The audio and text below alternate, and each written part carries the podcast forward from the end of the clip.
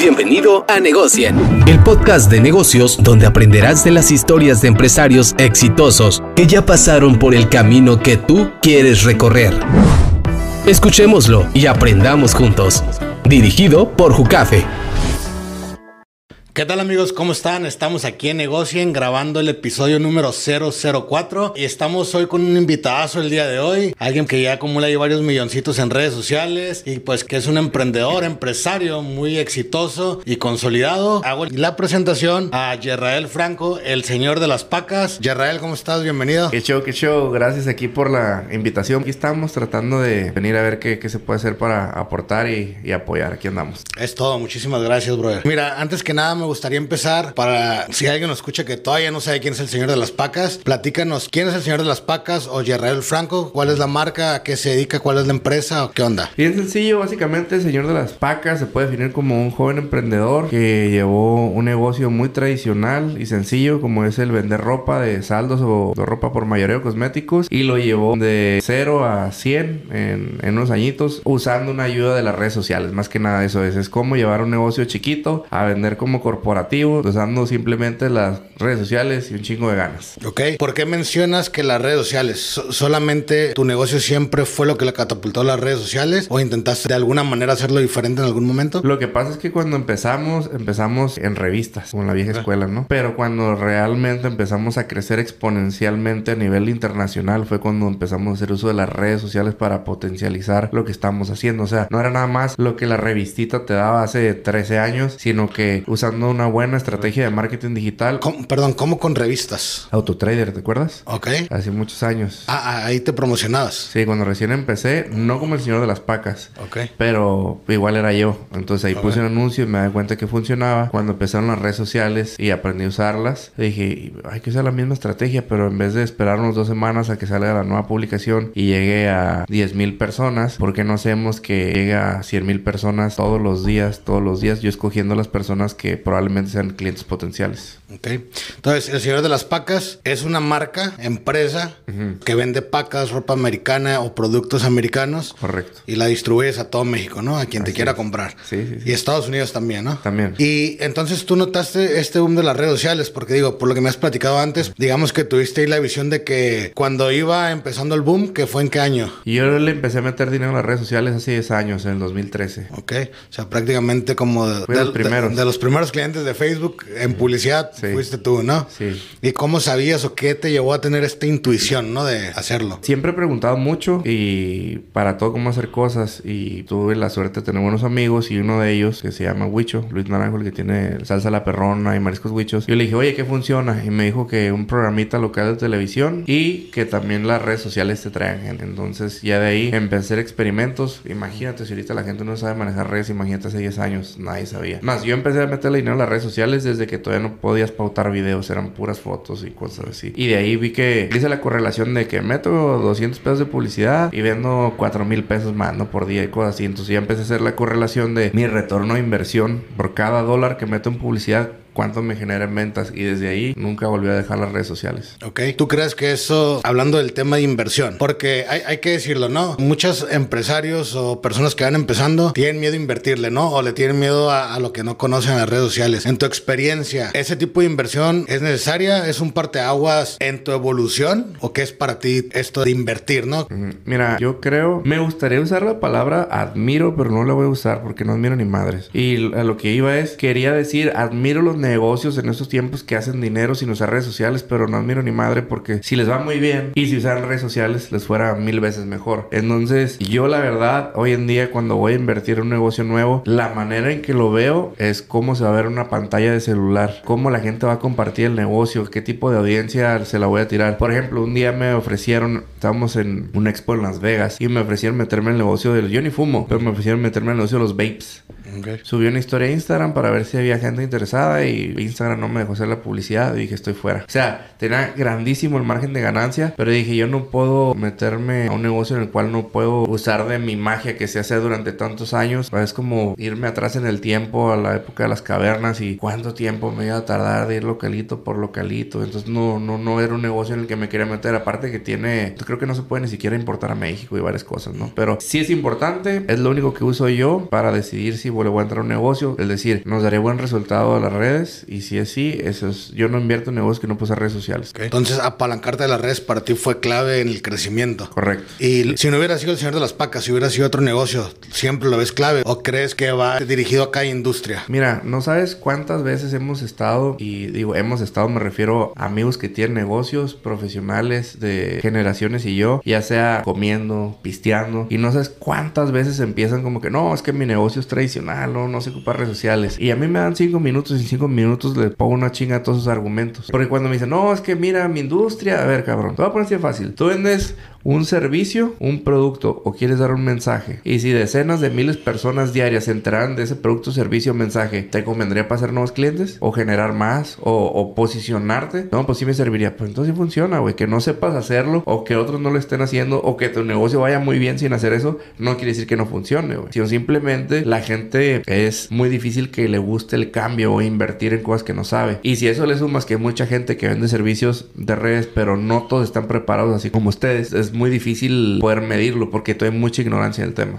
¿Y cómo te metes tú algo dices, a la mayoría de la gente le da miedo meterse a algo que no conoce. En tu experiencia, ¿cómo es este paso? ¿O crees que es algo ya como, digamos, con lo que naces, una habilidad con la que te vas formando? ¿O para, oye, tengo que entrarle a esto porque si no, no existo, ¿no? Mira, yo desde chico, mis papás siempre me educaron de cierta manera para que no tuviera miedo. Y empecé a emprender desde muy chico, desde los 15 años. Y en la primaria ya andaba vendiendo cosas como mucha gente. Lo que a mí me sirvió es que mi papá me dijo, mira, me dijo, todo puede ser posible. Y mi mamá me dijo, tú tienes todo lo que se necesita para hacerlo. Entonces, en mi cabeza cabeza así se formó. Siempre que venía un problema, yo decía, bueno, se soluciona, se soluciona, se soluciona. ¿Cómo se hace? ¿Cómo se hace? ¿Cómo se hace? En vez de toda esa parte del miedo y, drama, eso como que me lo brinqué. Y además, ¿cómo lo solucionamos? Cuando empezó lo de las redes, efectivamente yo no sabía cómo hacerlo. Tenía que contratar yo a alguien que lo hiciera. Conforme fui aprendiendo, me di cuenta que funcionaba, pero que la persona que me lo estaba administrando, o sea, yo con poquito tiempo ya sabía más que él. Podía usar mi cabeza mejor, puede ser mejores estrategias. Era más disciplinado. Lo mismo con los videos. Se ocupaba fotos, videos.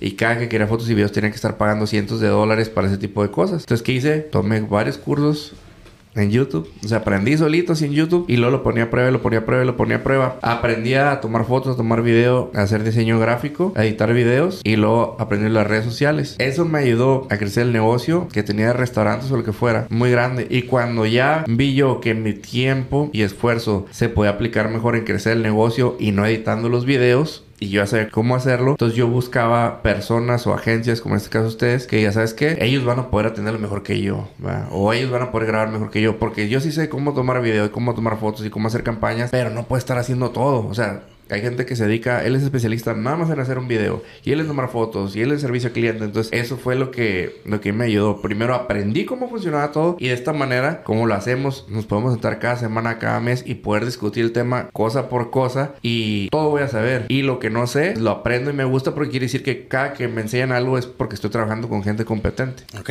ahorita acabas de, de mencionar algo que me hizo clic, ¿no? O sea, hay que delegar las personas. Normalmente, un emprendedor, un empresario, tú empiezas haciendo todo todo, ¿no? Tú empiezas contestando los mensajes, tú eres tu misma secretaria, tú eres tu, mismo vendedor, tu mismo operación administrador, lo que sea. ¿Cuándo sabes cuando ya es momento de contratar a algún experto o de delegar cierta responsabilidad de tu operación o de tu negocio? Yo creo que hay dos puntos muy fáciles de, ubicar. Uno es cuando ya estás perdiendo dinero por no hacerlo. Es decir, se te están yendo ventas porque no tienes a alguien que te está ayudando. Y dos, cuando no entiendes o no estás creciendo. Por ejemplo, llevas meses o años y no puedes subir de una misma cantidad, dices, es que ya no puedo, ya no puedo yo crecer el negocio, ¿qué es lo que tengo que hacer? Tengo que buscar a alguien, ya sea algún consultor o alguna persona que pueda aplicar valor. Por ejemplo, yo empecé solo el negocio, yo solo comprando las pacas, yendo distribuidor, yo bla, bla, haciendo toda la logística de envío, yo armando todo, empacando, contestando al cliente, contestando el teléfono, bla, bla. una vez que crecimos poquito, dije, bueno, entre que más yo ponga gente, por ejemplo, contraté una persona y esa persona empacaba. Entonces yo podía producir más videos. Y ya, esa persona empacaba, yo hacía videos y de repente ya contraté a alguien para que me ayudara a grabar y yo ya manejaba mejores negociaciones con los proveedores. Entonces fui brincando y brincando y brincando. Y de esta manera, cuando llegaron muchos pedidos, ya me di cuenta yo que la estaba cagando. Porque era como que mientras estaba hablando con los proveedores, estaba cerrando ventas y no lo estaba haciendo en computadora. Sacaba fotos de pantalla venta 1 y fotos de pantalla venta 2 y estaba muy... Bueno, entonces dije, ¿sabes qué? Si tengo una persona que todo el día por 8 horas lo único que hace es cerrar ventas, me va a ayudar. Ahora, tiene que ser obviamente una persona capacitada. Entonces, eso hicimos y ¡pum! 50% más de venta. Entonces, ¿cuándo es el momento? Como te dije al principio, para abrir, cuando ya no puedes crecerlo o cuando estás perdiendo dinero por no hacerlo. ¿Contratas una persona ya capacitada o tú la capacitas? No, yo siempre tengo que capacitarlos porque es un negocio muy especializado. O sea, nosotros somos, se podría decir, digo nomás por payaso, un anfibio, ¿no? O algo así. O sea, no somos ni un negocio que se vende nada más en línea, ni tenemos tienda física. O sea, nosotros vendemos nada más por internet, pero no hay un paso a paso en donde nomás le dan clic, clic, clic y compran. ¿Por qué? Porque la gente quiere hablar con alguien. Como es un negocio de un valor subjetivo, es decir, nosotros no vendemos iPhone. Tú compras el iPhone 13 o 14, siempre va a ser el mismo. Nosotros no. Son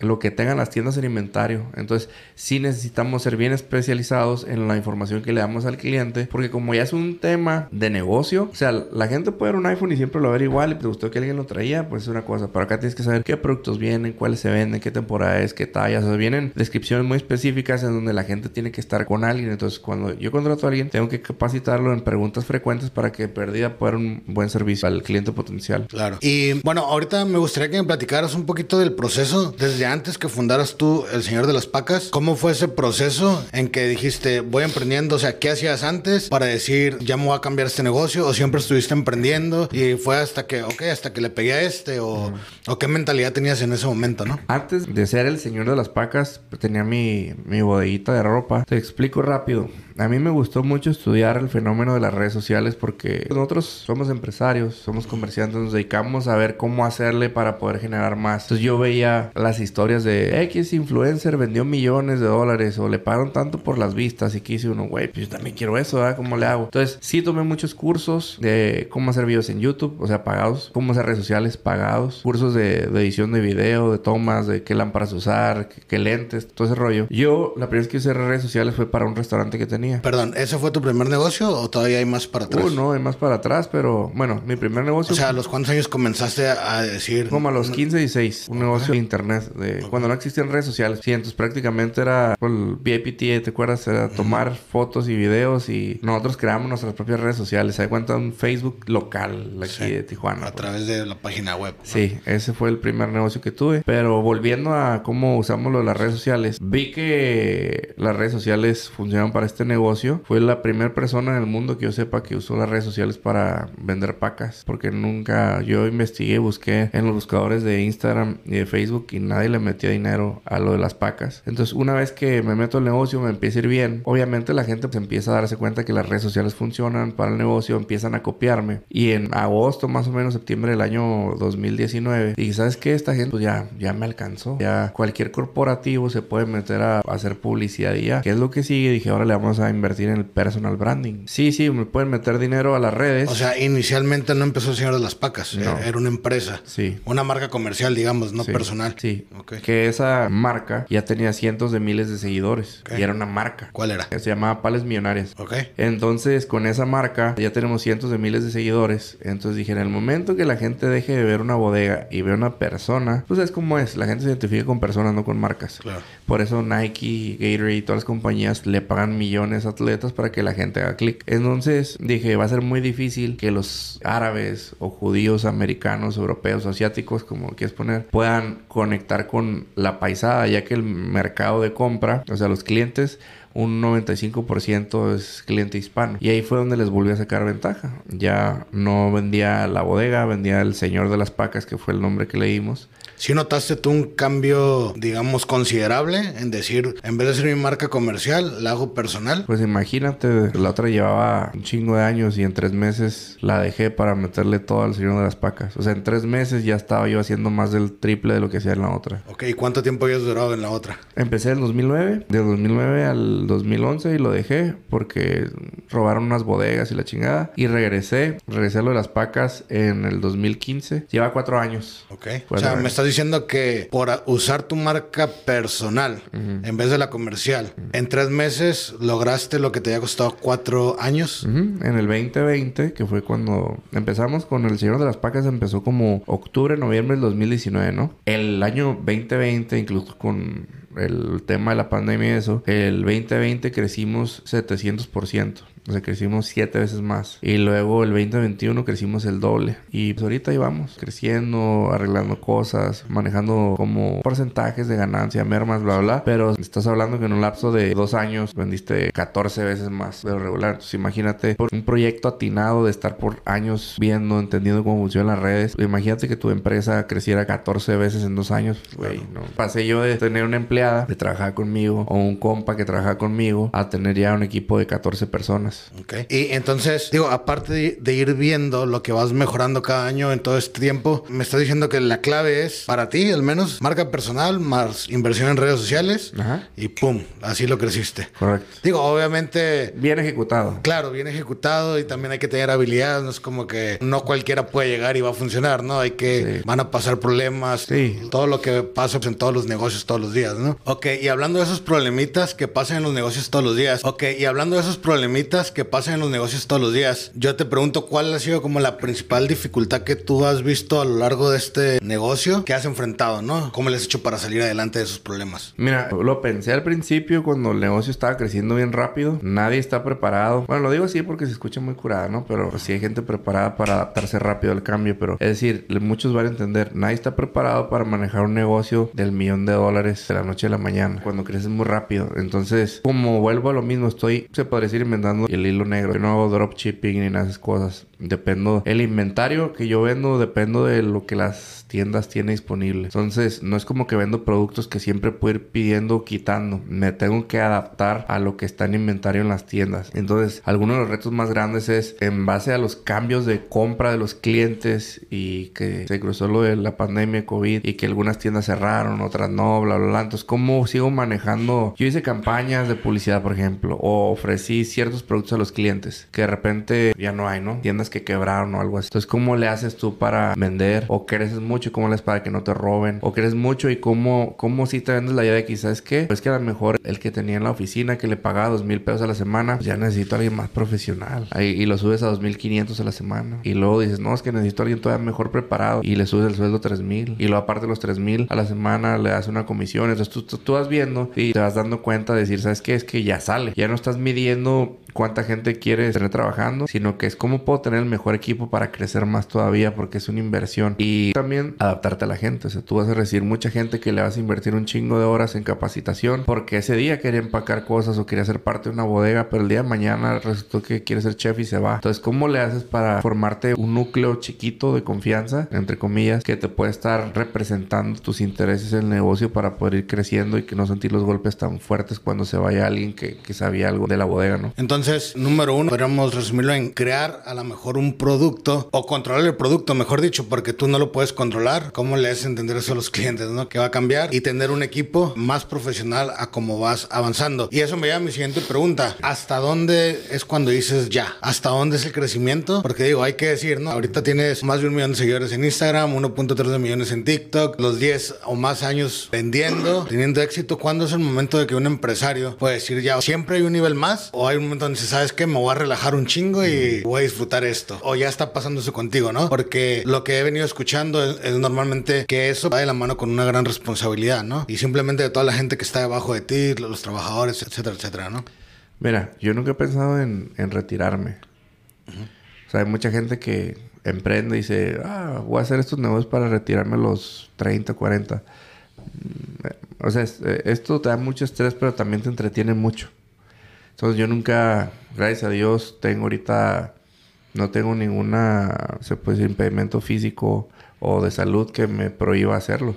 Si algún día, esperamos que no vaya a pasar, pues ya será por eso, pero nunca he visto un plan de retiro. Ahora, sabiendo eso, soy un cabrón muy ambicioso. Entonces, ¿cuándo es suficiente? Pues no sé todavía. O sea, yo puedo tener más de un millón de seguidores en, en Instagram y más de un millón trescientos en TikTok, más, más cosas. Pero yo todavía estoy en pañales. A lo mejor la gente lo puede ver como que es un chingo, pero yo veo muchas áreas de oportunidad que tengo porque todos los días estoy en mi negocio. Y siempre digo, a ver, güey, has hecho tantas cosas tan mal, o más bien dicho, has hecho tantas cosas que se pudieron hecho mejor. Y aún así tienes un éxito, entre comillas, bien cabrón. Pues depende con quién te compares, ¿verdad? Claro. Pero yo no me comparo conmigo mismo, ¿no? O sea, a cómo estaba, cómo va creciendo. Eso es lo que uso como tabulador.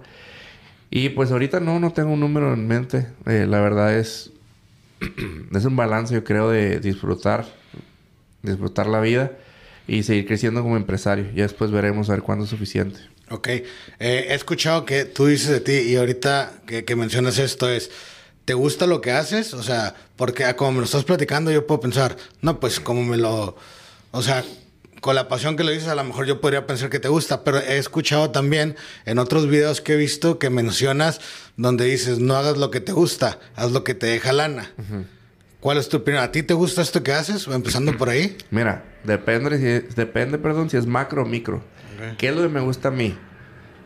Ser empresario, tener un negocio. Eso es lo que a mí me entretiene. A mí me da mucho orgullo poder decir, soy un emprendedor, me gusta. Si no, pues era vaquero o otra cosa, pero esto es lo que a mí me gusta hacer. Ahora, a lo que me refiero con eso de que pues, haces lo que eres bueno, no tanto tu pasión, porque no necesariamente tienes que ser tu pasión para ser feliz, ¿verdad? Entonces, el chiste es escoger ropa y empacar cajas, me gusta, pues a lo mejor no, no le dio sentido. Estar yendo a bodegas, a lo mejor sí, porque es como el instinto de a ver qué me sale, de emocionarte, de ver. El hecho de predecir un trend que dices, ah, mira, tal tienda se va a poner de moda o tal marca se va a poner de moda. El hecho de decir, ahorita la venden en dos dólares, si compro ahorita y comercializo y soy el primero, voy a pactar un precio y lo voy a ganar. Entonces, eso más que nada, el general del negocio, de arriesgarte, de algo que muchos no pudieron hacerlo y llegar yo y ganarles. O sea, eso sí me gusta. No, no el en microadministrar, decir, ah, poner tape en una caja y ponerle un sello para el envío. Pues no, pero más todo el juego de comprar productos, convencer a la gente, hacer videos, que la gente se emocione porque vea mi caso, entre comillas, de éxito. Eso es lo que me gusta. Entonces, toda la adrenalina que conlleva el juego, como dices. ¿Existe algún negocio que haya actividades donde no les gustan? Porque al final del día yo creo que todos los negocios tienen la parte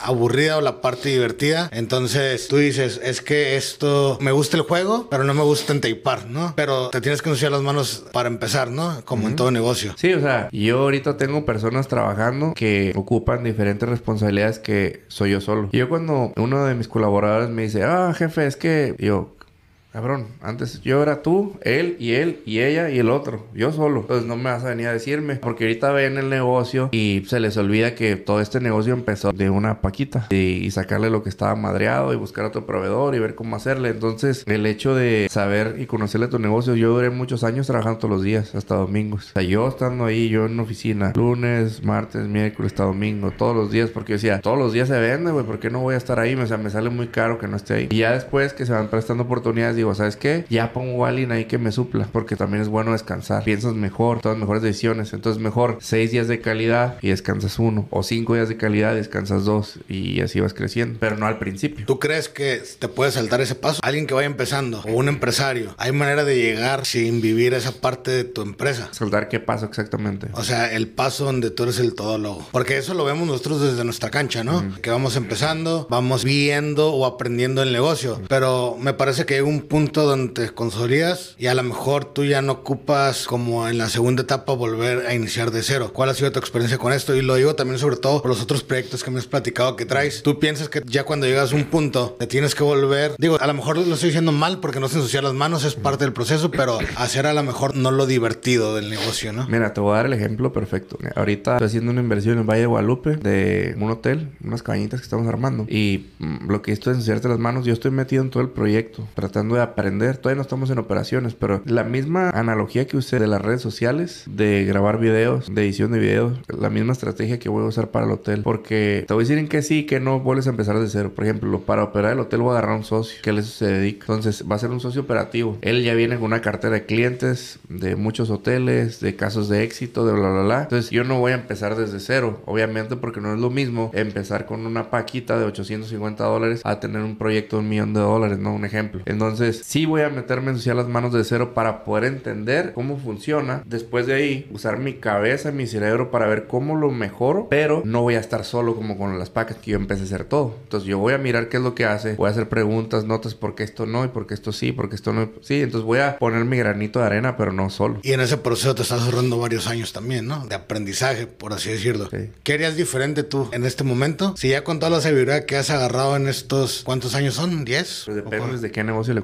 cuentes. Bueno, pues el señor de las pacas, ¿no? De las pacas, la primera paca la vendí en el 2009 o cuando volví en el 2015 o... O sea, 14 o 11 por ahí. Sí. Vamos a decir desde hace 14 años, ¿no? Cuando iniciaste en el negocio de pacas. ¿Qué hubieras hecho diferente hasta el día de hoy en ese proceso que te llevó hasta donde estás hoy parado, ¿no? ¿Te refieres diferente como sabiendo el futuro? O sea, como ahorita. No sabiendo el futuro, pero sí con la educación que tienes ahora. Educación más experiencia, más sabiduría, más todo que lo has hecho en el camino. O si crees que quizá es necesario partirte la madre para... Mira, meterle más huevos a las redes todavía. Ok. Porque mis primeros videos no fueron de pacas. Era yo haciendo videos de freelance. Haciendo videos de... Hablando de blogs y de restaurantes. Y sabiendo cómo usar una cámara y qué micrófonos. Y opinando de pendejadas. Entonces, ahí no, no tenía una dirección. O sea, yo no sabía que el negocio con que le iba a pegar era el de las pacas. Pero así se empieza, güey. Tú vas picando y picando y picando a ver dónde hayas. Entonces, si, por ejemplo, si cuando me fui de la ciudad me hubiera quedado con lo de las pacas, probablemente,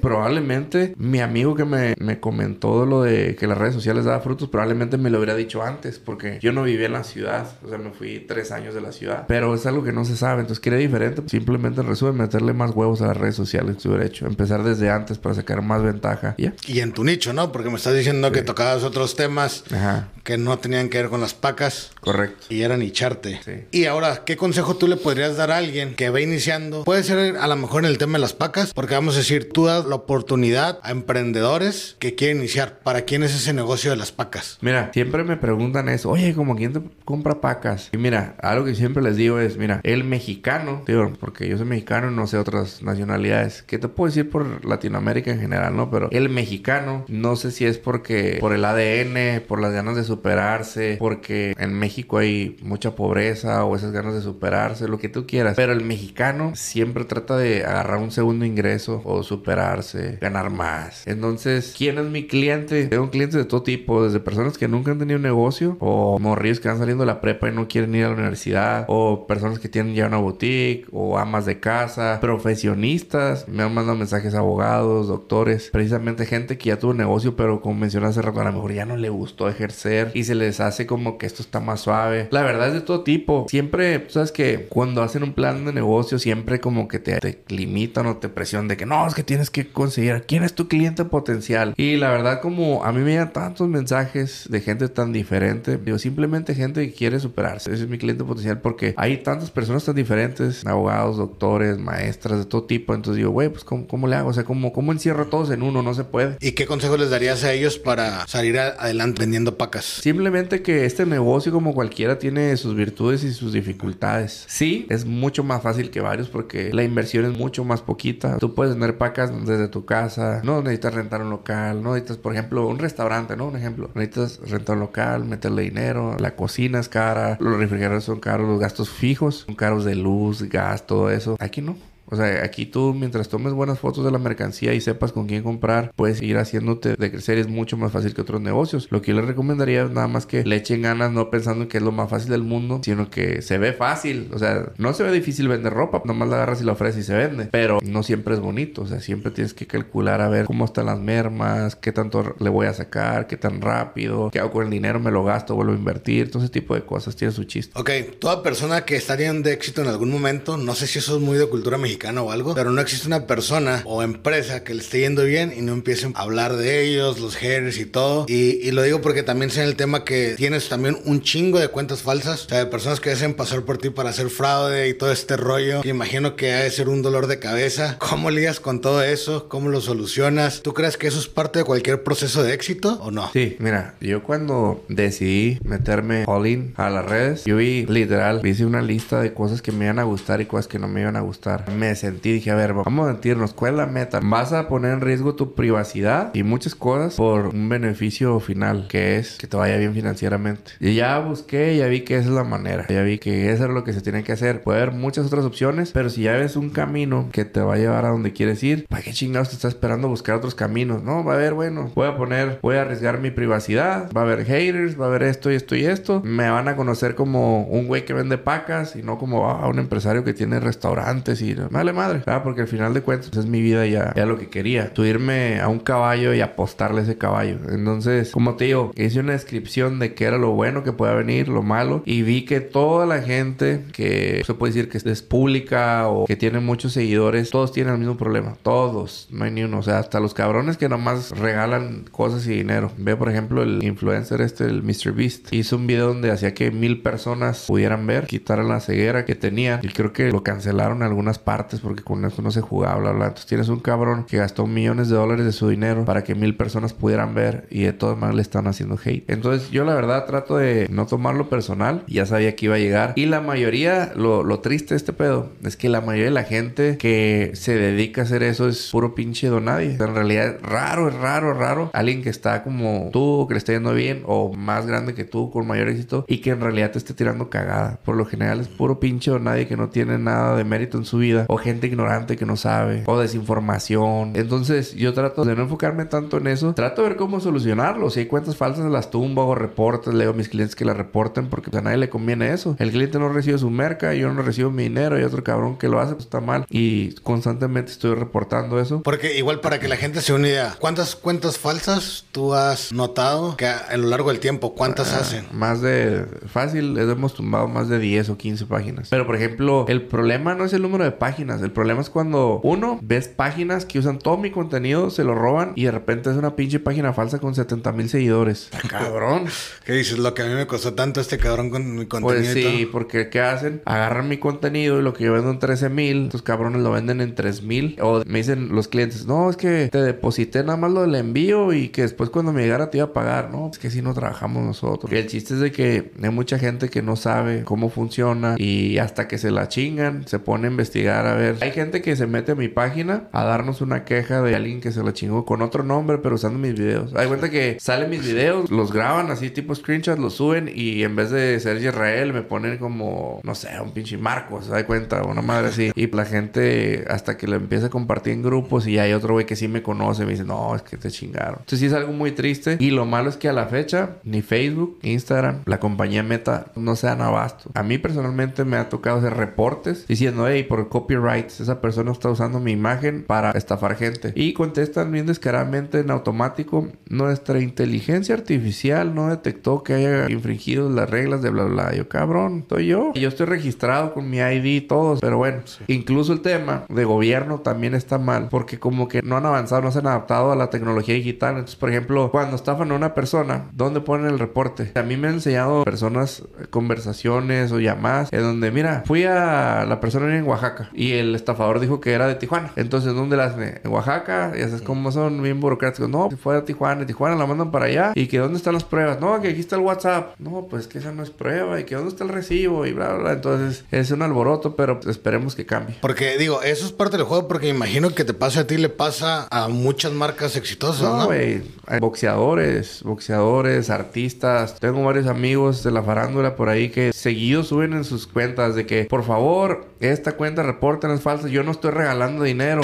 Entonces yo digo, bueno, qué bueno que no soy el único y es entendible que cualquier persona que le vean seguidores se la cree. Sí, porque es un problema y no nomás de México, ¿no? De todos lados. Sí. ¿Y cómo lo solucionas, güey? ¿Cómo dices? Pues no, es dificilísimo. No se puede. Mira, yo he tomado de los cursos que te dije para aprender cómo usar YouTube, hacer videos, güeyes que americanos a gringos que son bien famosos, millonarios, ellos mismos diciendo, por favor, esta página sale mi imagen, venden un curso, pero el curso no es mío. O sea, cursos de 400 dólares. O igual, güeyes que piden y les depositan y no hay ningún curso. Entonces, eso le pasa a todo el mundo. Todas las personas que tú ves en redes que tienen muchos seguidores, te apuesto que ya les ha pasado. Oye, ¿y tú no crees que en un futuro los gobiernos, la seguridad cibernética o algo, porque se supone que existe como una seguridad cibernética, ¿no? Tienen que tener algo. ¿Tú crees que en algún momento hay una solución o está muy cabrón? Tendría que alguien como yo, que está en las redes sociales, tener un puesto público o no sé cuál fuera para poder cambiar eso. por- Que alguien que le entienda. Ok. Israel, ya para finalizar, me gustaría que me platicaras qué consejo tú le pudieras dar a alguien que apenas anda viendo para iniciar su negocio que a ti te funcionó y que a lo mejor es clave para que se ahorre quizá unos cuantos añitos en todo ese proceso y toda esa evolución de crear un negocio, de lo que implica, qué debe esperar estas personas. Mira, te voy a decir la manera en que yo veo cómo meterle dinero a los negocios. Primero yo ubico algo que tenga mucha demanda. Te voy a poner un ejemplo. Cosas del destino. Me di cuenta que en México se hay mucha demanda por la ropa de marca. Digo, no necesitas ser un genio para hacer esto. Es un ejercicio. Yo ubico que en México hay mucha demanda por ropa de marca, pero no hay mucha oferta. ¿Qué quiere decir eso? Que, por ejemplo, no hay muchos lados donde comprar o conseguir ropa buena de marca y barata. Entonces ya tengo la demanda y tengo oferta limitada. ¿Qué quiere decir? Que si la consigo, voy a conseguir un producto que tiene mucha demanda. Entonces ya nomás me pongo a buscar en Estados Unidos que se sabe que es ahí donde están los proveedores y ya de ahí yo veo cómo conseguirla. Ahora, tenemos un producto con demanda, oferta limitada, consigo el producto barato. Ahora, ¿cómo le hago para conseguir muchísimos clientes? Y es donde entra lo mío de las redes sociales. Vuelvo lo mismo con lo del hotel que estamos invirtiendo en Valle Guadalupe. Yo veo que Valle Guadalupe está creciendo muchísimo, que no hay otro lugar en México, si acaso Tulum, que está creciendo de esa manera, que el retorno de inversión en tierra y la plusvalía está altísimo, que todos los que yo conozco están invirtiendo allá. Entonces, ¿qué hago? Invierto en el valle, lo veo cómo construirlo, que me alcance. Igual ya con las redes sé que lo va a hacer funcionar. ¿Qué le aconsejaría a la gente? Sí les aconsejaría o que aprendieran cómo usar redes sociales o que ubicaran muy bien una muy buena agencia para redes sociales y hacer el ejercicio que te dije. Ya sea con perfumes o con cosméticos o con servicios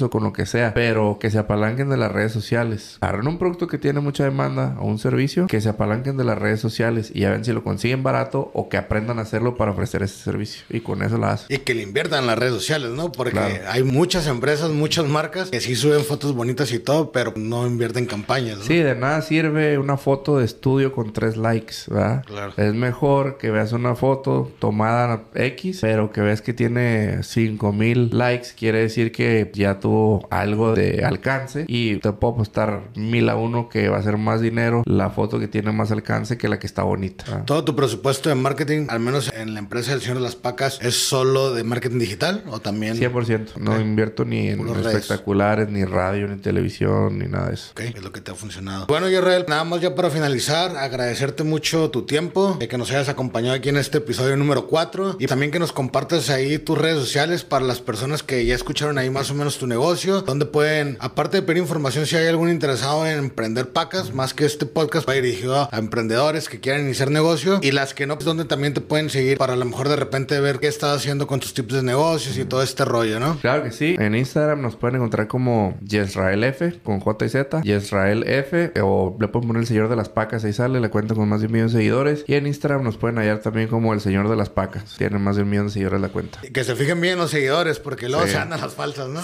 Aunque no se las falsas. Ok, muchas gracias. Esto fue el episodio 004 de Negocien y gracias por sintonizarnos.